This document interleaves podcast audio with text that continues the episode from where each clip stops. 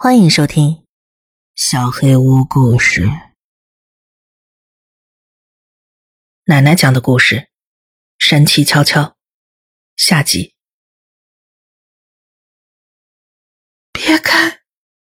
我的声音小得像蚊子哼哼，但是没有东西能阻止提姆。他转头看向我，手仍然抓着门把。看到我脸上的恐惧后，他脸上的坏笑变成了狞笑。哦不！我搞错神奇悄悄的次数了吗？我吓坏可怜的小克里了吗？我们的小克里害怕壁橱里可怕的大怪兽吗？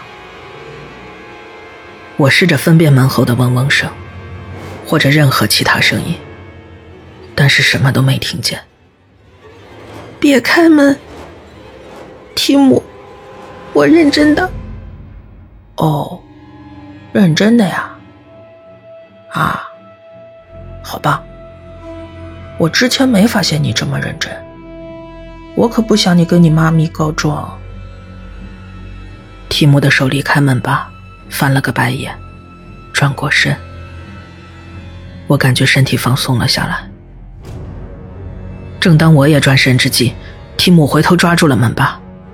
恐惧的巨浪袭来，我及时转过身，正好看到壁橱的门弹开。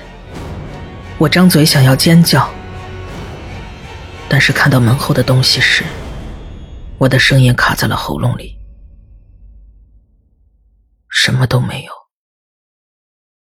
什么都没有，跟平日里的壁橱毫无二致，没有任何多余的东西。提姆双手撑在膝盖上，笑得全身发抖。你不会尿裤子了吧？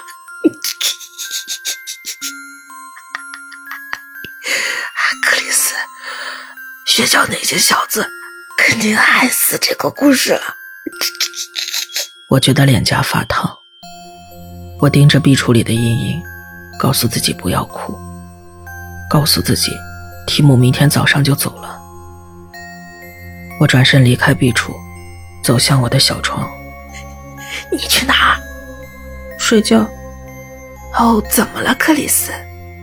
你的神奇小壁橱没用啊！闭嘴！我已经走到了房间中央，但是壁橱的门在身后用力关上时，我吓得跳了起来。我回头看到提姆站在壁橱前，他紧盯着我，没有笑。你刚才说什么？别找麻烦，提姆，我要睡觉。你也该睡了。你要是继续乒乒乓乓，我妈妈会听见的，那我们俩就都完蛋了。提姆的眉头皱得更紧了，过了一会儿才放松。他看向房间的门，屏息聆听。我知道他也听见了一样的声音，楼梯上的脚步声。电视已经关上了。我爸妈准备睡觉了。提姆看了看我，压低音量：“随便吧，反正都很无聊。你这里永远这么无聊。”他走向房间门口的睡袋。我走到桌边关灯，回到床上，忽然感到精疲力尽。钻进被窝时，我听见提姆的声音，在黑暗中轻柔的悄悄话。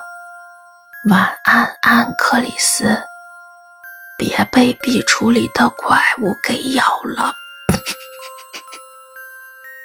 他的笑声伴随我进入了不安的梦中。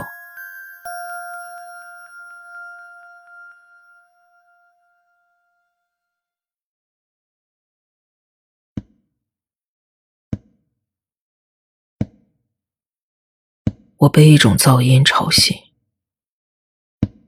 轻柔的敲打声，像是手指敲在木板上。我以为是提姆在桌旁一边敲着桌子一边开关台灯，但是睁开眼睛后，房间里只有月光，桌子那边没有人。这不是梦，声音还在，稳定持续，来自房间的彼端。恐惧逐渐涌现，我完全清醒了过来。我慢慢抬起头，窥视着阴暗处。提姆站在壁橱前，背朝着我，头发纠缠在一起，睡得乱糟糟的。在我的注目下，他又往壁橱走了一步，又一步。终于，他慢动作似的朝门把伸出手。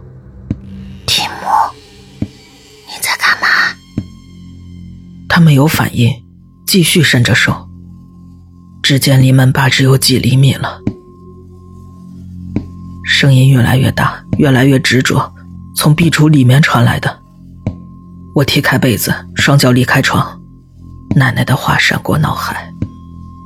不管听见对面传来什么声音，不要开门。我双脚踩到了地毯上，嘶声喊着他的名字，提莫。他还是没有反应。从他的动作来看，我感觉他可能并没有意识，要不然就是在梦游。声音又变大了。当我快步走过房间，提姆的指尖已经碰到了门把，对面的敲击声停下了。我在离他半米的地方停下，被恐惧禁锢在原地。提姆，不要！他晃了一下，头慢慢转向我，睁着的眼睛里毫无神采。提姆拉开了门。门板一动，提姆拉了一下之后就没再用力，所以门开得很缓慢，也没有完全打开，只开了二三十厘米。但这就足够了，已经足以让我窥见如墨一般漆黑大转的黑暗彼端。那黑暗如此稠密，无法用阴影来解释，已经足以让我听见远方的呼啸声。像是能吹垮房子的风暴，也已经足以让我感到深深的恐惧，比一生中经历过的任何事情都要可怕。提姆，提姆，醒醒！我没有加大音量，但是他似乎终于听到了。提姆松开手，转身面向我，快速的眨了眨眼睛。空洞的表情消失了。片刻间，他的绿眼睛与我对上，他张嘴想要说什么，然后，壁橱里伸出了长长的手指，抚上了他的喉咙。我没有尖叫，我叫不出来，我只能震惊的看着那些手指环住他的脖子。提姆想要说话，却只能发出窒息般的声音。像是婴儿一样努力想让人听懂他的话，我惊恐的听着，依旧无法动弹。时间过得异常缓慢，我不知道自己站了多久，整个人定在地毯上。我只知道我站了够久的，久到我能看清楚那些手指，宛如交错的树枝一样紧紧抓着提姆的喉咙，久到我能看到他狰狞的面孔由红转紫。额头上凸起的血管像皮肤下的虫子，久到我能看见他朝我伸出手，恐惧在他的脸上蔓延，手指往我的方向徒劳的挥舞着，这让我终于从震惊中清醒过来。提姆的手，看着打从认识以来就一直是操场霸王的孩子，用绝望的眼神朝我伸手，我涌起了一股感情。没时间再做思考，我跑上前抓住了他的手。刹那间，我感觉到他用力的回握住我。风在前方呼啸，我的目光牢牢的锁住提姆。接着，提姆像是被撕胶带一样的力道往后撤。前一秒他还握着我的手，下一秒就消失了。我隐约见到他飞越空中，尖叫着被拉进壁橱门黑暗的缝隙中，哭声瞬间被远方的风声吞没，不见了。我低头盯着自己空荡荡的手，太多情绪冲击着我，我不知所措。房门外传来脚步声和说话的声音，我放声大哭，再也没有人见过提姆，消失了，不留一丝痕迹。那晚我爸妈进到房间时。以为我们只是在玩游戏，捉迷藏玩过头了。我一直哭着说题目在壁橱里，但是不管爸爸打开门多少次，找不到任何东西，只有几件衣服和几件玩具。后来警察来了，我的说法和像爸妈说的一样坦诚。我看到有东西抓到了题目，黑暗中伸出的手环住了他的脖子。把他拖进了壁橱里，没有人相信我，怎么可能相信呢？此刻回首，我能从他们眼中看到当时的我自己了，只是个因为朋友不见而崩溃恐慌的小孩子罢了。也许他们以为我做了噩梦，或者看见了别的什么，有绑匪从房间窗户进来抓走了提姆。但是由于我吓坏了，所以搞错了细节。我不停的说着笔触，但是没有人当一回事。只有一个人不这么想。搬到新家之后，我才再次见到奶奶。我们的第二个家，在距离很远的另一个小镇上。当时我不太理解为什么要搬家。我偷听到爸爸跟妈妈说，如果不搬家，闲言碎语永远不会消失。但是我没搞懂是什么意思。不过我也不在乎。搬家代表我能去新的学校，远离操场上窃窃私语的孩子们。这也代表我不会再见到提姆的妈妈。她有天跑来学校，冲着我的脸尖叫着质问。最重要的是，这代表我能远离壁橱了。代表我能睡觉了。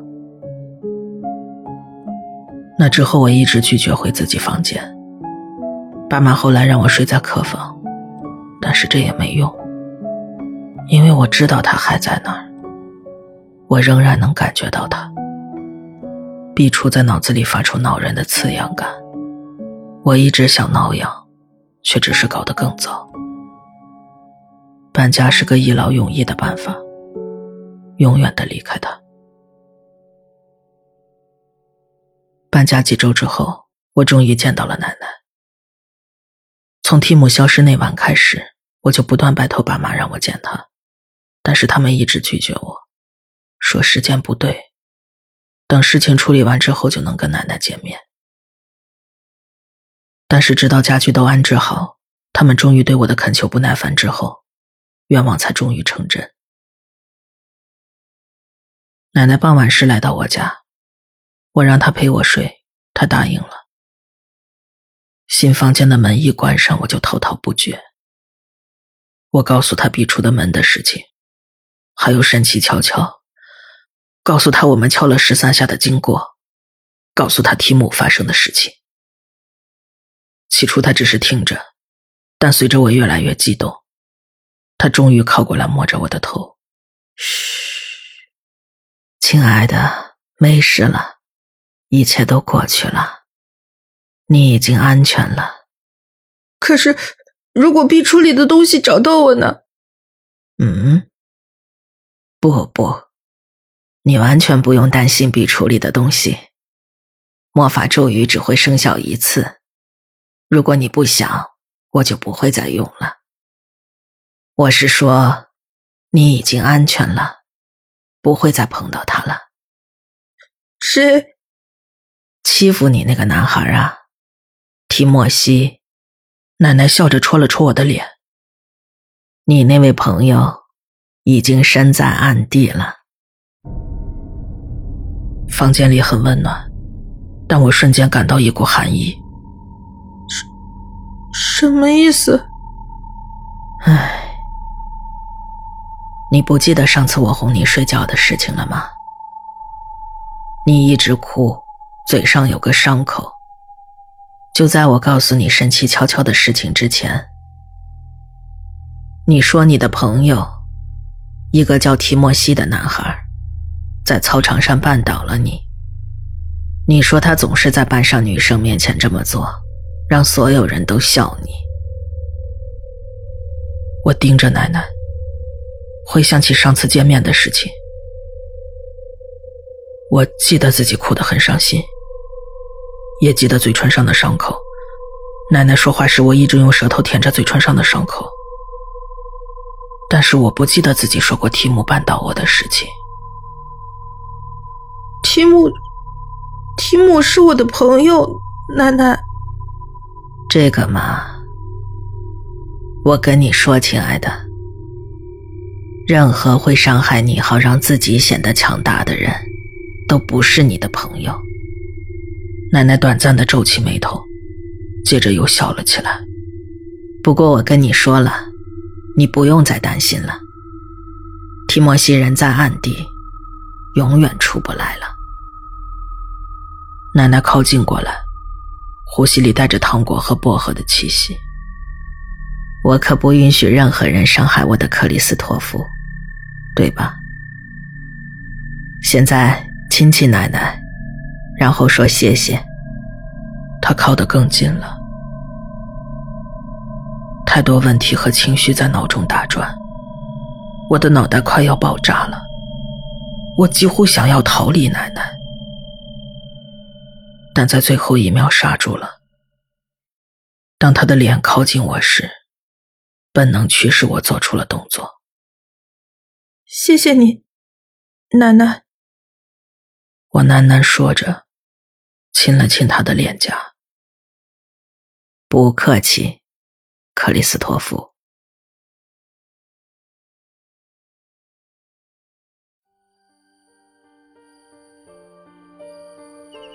本期小黑屋故事就到这里。如果你做噩梦的话，没有关系，我会来把它吃掉的。我是小黑屋的墨，那我们梦里再见了。